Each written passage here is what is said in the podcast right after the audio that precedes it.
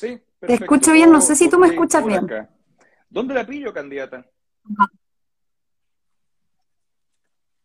En el departamento, aquí en Lira con Curicó, ya eh, guardada, como se dice, después de un día intenso en terreno, eh, y también lista para mañana tomar las medidas de precaución que tenemos que tomar todas las personas que estuvimos hace poquito eh, ahí en el de dio positivo en su test COVID.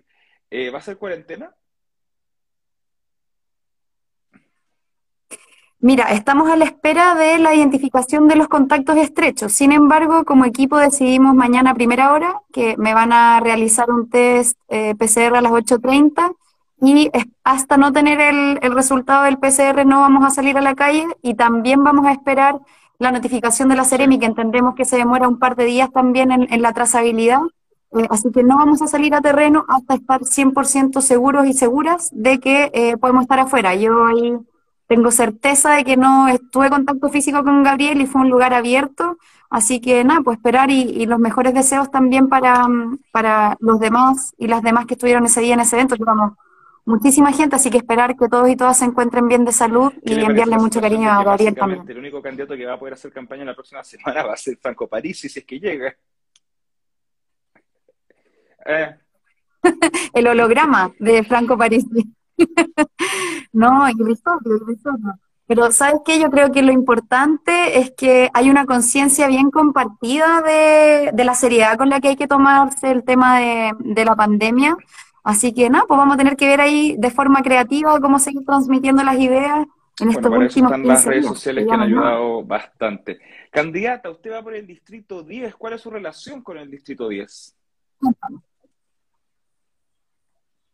Sí, mira, yo soy vecina de Santiago, eh, vivo acá, como te decía, en Lira con Curicó. Eh, viví mucho tiempo también en el barrio República, ahí cerca de Bochef, que fue básicamente también la, la facultad en la que estudié. Em, hoy día formamos parte de este proyecto porque hemos estado también organizándonos a nivel territorial. Yo tengo una trayectoria muy importante con los movimientos sociales también, entonces han sido largos años de reuniones en las distintas sedes de las organizaciones acá en el centro. Guardo un gran cariño por el distrito y por supuesto también he tenido que conocer eh, la realidad de las comunas que, que por supuesto no conocía a cabalidad antes de, de esta candidatura eh, y nos hemos llevado una grata sorpresa. Hay mucha expectativa en el Distrito 10 y hay realidades que no se conocen mucho y a la cual vamos a tener que responder y trabajar. Su partido, ¿cuándo llegó al partido y por qué? Mira, yo entré a militar, es una historia bien, bien distinta de la mayoría. Yo entré a militar en 2017, a final, de la, a final del 2017, eh, porque, bueno, decidí organizarme después de haber participado dos años en un proyecto de voluntariado en el Sename, en el CREAT Galvarino, en una residencia que queda cerca de la facultad donde estudié. Eh, y me involucré porque junto a otros compañeros de universidad nos dimos cuenta que todo lo que queríamos solucionar de la situación que vivían los chiquillos y las chiquillas en el CREAT eh, no era solucionable. Nos dimos cuenta, suena un poco como trivial decirlo, pero muchas, muchas de nosotras teníamos una trayectoria de vida difícil. Eh, yo nací en Chillán, me, crié con mis abuelos, eh, y, claro, uno tiene experiencias personales, pero cuando llegas a la universidad, tú piensas que quizás desde Chillán a Santiago las cosas no podían ser peor y te das cuenta de esta brutalidad eh, que viven los niños y niñas en la residencia, así que decidí entrar a militar por eso, porque creo que no, no pude quedarme como espectadora y descubrimos que el problema es sistémico. Así que desde ahí que entré al partido Revolución Democrática. Revolución Democrática luego de lo que la tercera tituló como el depolazo. Sí. Bueno, están Ninguna agua está tranquila, yo creo, pero esta es un agua, ¿cómo podríamos decir? Es un agua dulce, lo voy, a, lo voy a catalogar como un agua dulce. ¿Por qué? Porque tenemos diferencias, la composición es heterogénea, eh, sabemos que estas declaraciones fueron más que desafortunadas, sino que no se alinean para nada con, ni con la estrategia de campaña del comando presidencial, ni tampoco con las convicciones y las ideas que hemos estado empujando, no solo las candidaturas, sino la militancia todo este tiempo. Así que mm. lo vería más como un evento desafortunado que ojalá seamos capaces de aislar lo más rápido posible para poder hablar de las ideas de fondo y, poder transmitir ahí con entusiasmo que lo que no queremos que suceda es que siga tal como está todo y entonces que siga la inestabilidad que, tenemos en el país. sería ahora en adelante, así que bueno. Pero continuando a lo que nos convoca, candidata, vamos eh, a propuestas. Eh, ¿Cuáles serían las tres propuestas clave eh, en materia legislativa, por supuesto? Sí, por supuesto. Mira, todas las candidaturas de Dignidad estamos bajo el paraguas del programa presidencial, eso es obvio pero cada candidatura tiene su sello. Nosotras hemos definido tres sellos importantes. El primero es niñez y adolescencia. Como conversamos recién, yo tengo una aproximación, una, una motivación muy eh, sincera y nuestro equipo también de llevar adelante iniciativas legislativas, pero también empujar el diseño de políticas públicas que pongan realmente una perspectiva de niñez y adolescencia. Que no entiendan la niñez y adolescencia como una agenda aislada, es decir, mira, ¿cómo afectará este proyecto de ley a los niños y niñas? Porque, pucha, pobrecitos, no votan, etcétera, sino que los reconozca como sujetos de derecho en Chile. Y ahí tenemos tres proyectos que nos gustaría priorizar en el periodo que llegamos al Congreso. El primero, eh, que también está en el programa presidencial, es la derogación del modelo de subvención. ¿Ya? La derogación de la ley de subvenciones, que es la ley 20.032, de los organismos colaboradores de Sename para avanzar efectivamente hacia un Estado garante y protector. ¿Ya? Si no derogamos esta ley y si mantenemos este aspecto de mm, camuflaje del nuevo servicio Mejor Niñez, ¿cierto? Vamos a mantener la precarización de la vida de los niños y niñas igual. ¿Por qué? Porque el, incentivo es económico y es individual, ¿ya? Entonces eso es lo primero que proponemos. Lo segundo es una ley integral contra todas las violencias. Ahí lo que queremos plasmar es que la, la, violencia no tiene solo una componente, ya existe la violencia económica, eh, la deserción escolar, por ejemplo, es un tipo de violencia ¿ya? hacia las niñas y niños más pobres de Chile, no garantizar efectivamente un tránsito por la educación pública de calidad eh, y, por supuesto, terminar con eh, la violencia sexista también en, el desarrollo de, los niños y niñas desde la primera infancia. Y la tercera, para no alargarme tanto, porque sé que no hay tanto tiempo, es también avanzar en una comisión de verdad, justicia y reparación. ¿ya? Cuando hablamos de esa de repente suena medio burocrático, pero quiero ser súper franca y concreta. Hay 1.313 niños y niñas que han sufrido violencia por parte de agentes del Estado en los últimos cuatro años. 1.313 niños y niñas. Por fuerzas policiales, un 87%. Imagínate eso. Entonces, el Estado como actor debe hacerse cargo no mañana. Tiene que en este periodo, en este ciclo político, revisar todo lo que ha sucedido bajo el sistema de protección, que es el Servicio Nacional de Menores, y también lo que ocurrió con los agentes del Estado. Esa es nuestra primera... Eh, los abusos cometidos dentro del Sename, como también lo sucedió en el estallido social, por ejemplo. Exacto, obviamente tienen tratamientos diferentes, o sea, los espacios de discusión y, la, cómo abordas tú la discusión son distintas, por supuesto que sí, pero tienen algo en común que es el Estado, el que eh, en el fondo perpetuó este abandono, esta violación derechamente a los derechos humanos de, los niños y niñas. Perfecto. Vamos con esa primer, con esa última propuesta. La, segunda. Vamos con la Comisión de Verdad y Justicia y Reparación, me imagino. Eh, en, esto, eh, ¿la reparación contempla dinero? Mira, nosotros desde el Congreso no tenemos iniciativa eh, presupuestaria. ¿no? Eh, lo que queremos es que la reparación no sea solo bajo un evento, ¿ya? La reparación tiene que, ¿qué tiene que hacer? Tiene que reconocer, ¿ya? Diagnosticar cuáles fueron las dimensiones de la violación a los derechos humanos y ofrecer una salida integral. Te voy a dar un ejemplo. Adolescentes que hayan sido mutilados, por ejemplo, ¿ya? Y que hayan quedado excluidos del sistema educativo. ¿Por qué? Porque el sistema educativo en Chile no es un sistema inclusivo esas personas tienen que tener garantizada una salida por parte del Estado para continuar sus estudios. Ya ahí tengo un ejemplo muy concreto. Eh, pensiones. Aquellos niños, niñas y adolescentes que, por ejemplo, quedaron desamparados por algún asesinato o alguna muerte de un familiar. Los mismos niños y niñas que han fallecido a manos del Servicio Nacional de Menores, eso deja un ambiente, un entorno que a veces no es familiar, sino que le llamamos entorno de cuidado, que son personas cercanas, que necesitan reparación, atención psicológica, acompañamiento por profesionales. A eso nos referimos con reparación. Eh, y esta Comisión de Verdad y Justicia, centrándonos en lo ocurrido en el estallido social, digo, 18 de octubre en adelante, digamos, eh, ¿bajo qué criterios se basarían? Eh, ¿Bajo lo que postula el Instituto Nacional de Derechos Humanos u otra organización? ¿Cuál es el, el marco de evaluación, por así decirlo? Esta propuesta nace del informe, del último informe de la Defensoría de la Niñez. ¿ya? La Defensoría hizo un desglose, yo no voy a hablar, como no soy parte de la Defensoría, pero ellos hicieron un trabajo muy detallado, invito a todas las personas que les emociona mucho el tema de la protección de niñas que lo lean. Es terrible lo que sucedió durante el estallido social, porque hay un 1% de las causas que tiene responsables actualmente. El 1%.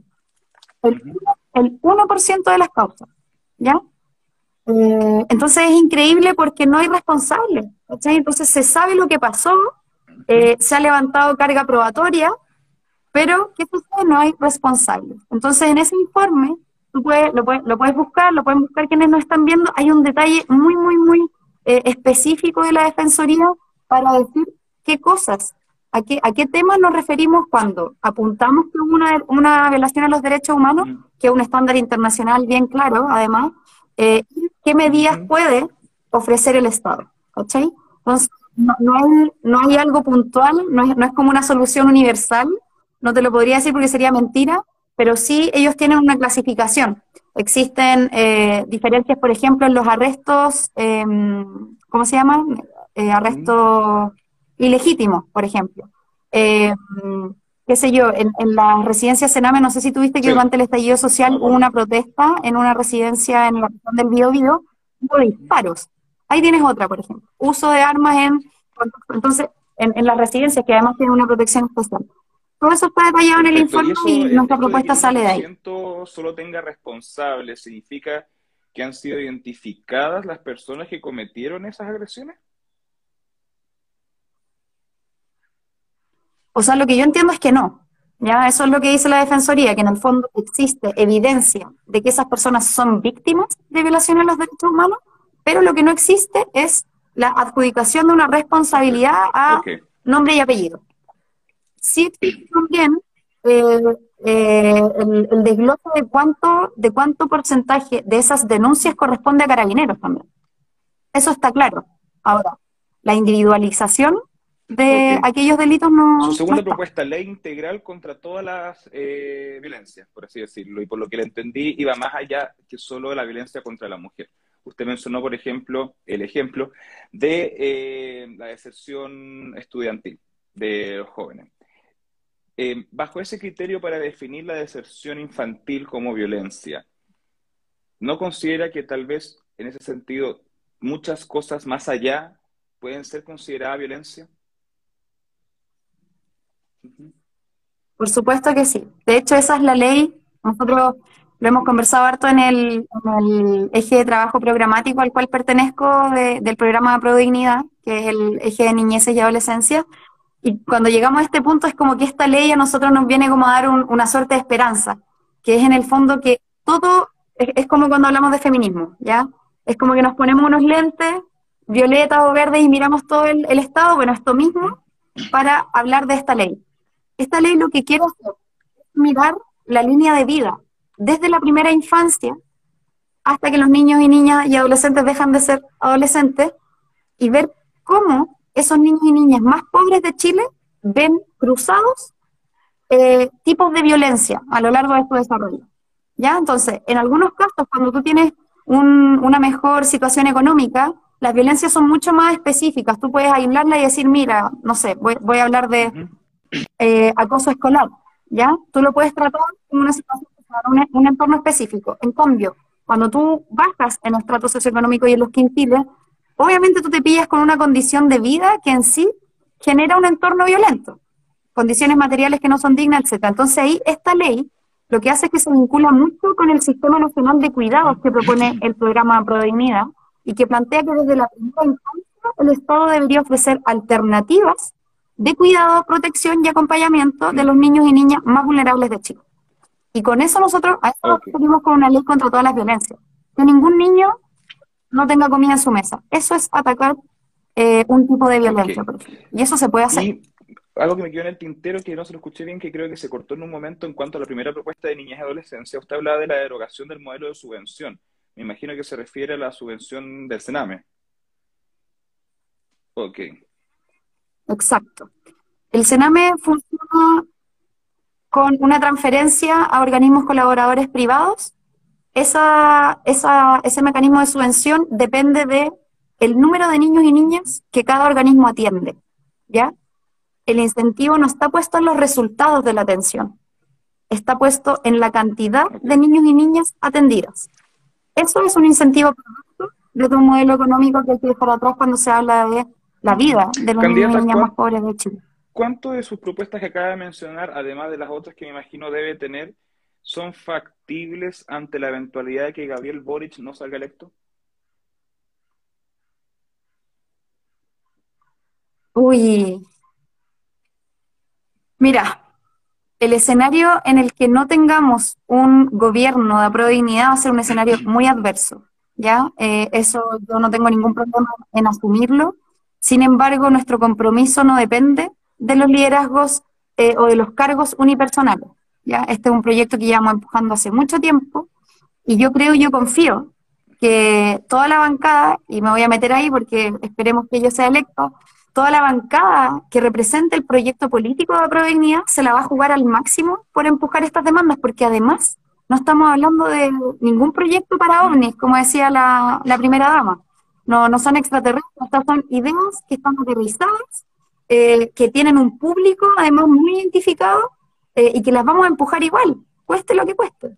Y a eso nosotros le llamamos un Congreso valiente, que es lo que creemos que necesitamos en este periodo. Entonces, ¿nos va a costar más? Sí, pero lo vamos a empujar igual. Gabriel Boric ha presentado a la fecha de hoy dos programas de gobierno, o sea, el que estaba originalmente dentro del marco eh, de primarias y el nuevo que salió el lunes pasado, donde al parecer fue el Festival COVID.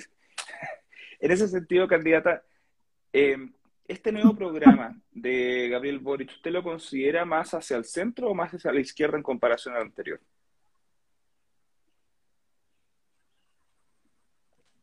Yo no lo catalogo, no, no lo sitúo en un clivaje como tan lineal, de más hacia el centro, más a la izquierda. Yo creo que este programa es el único programa de todas las candidaturas presidenciales que se ha construido un poco más lento, pero más seguro.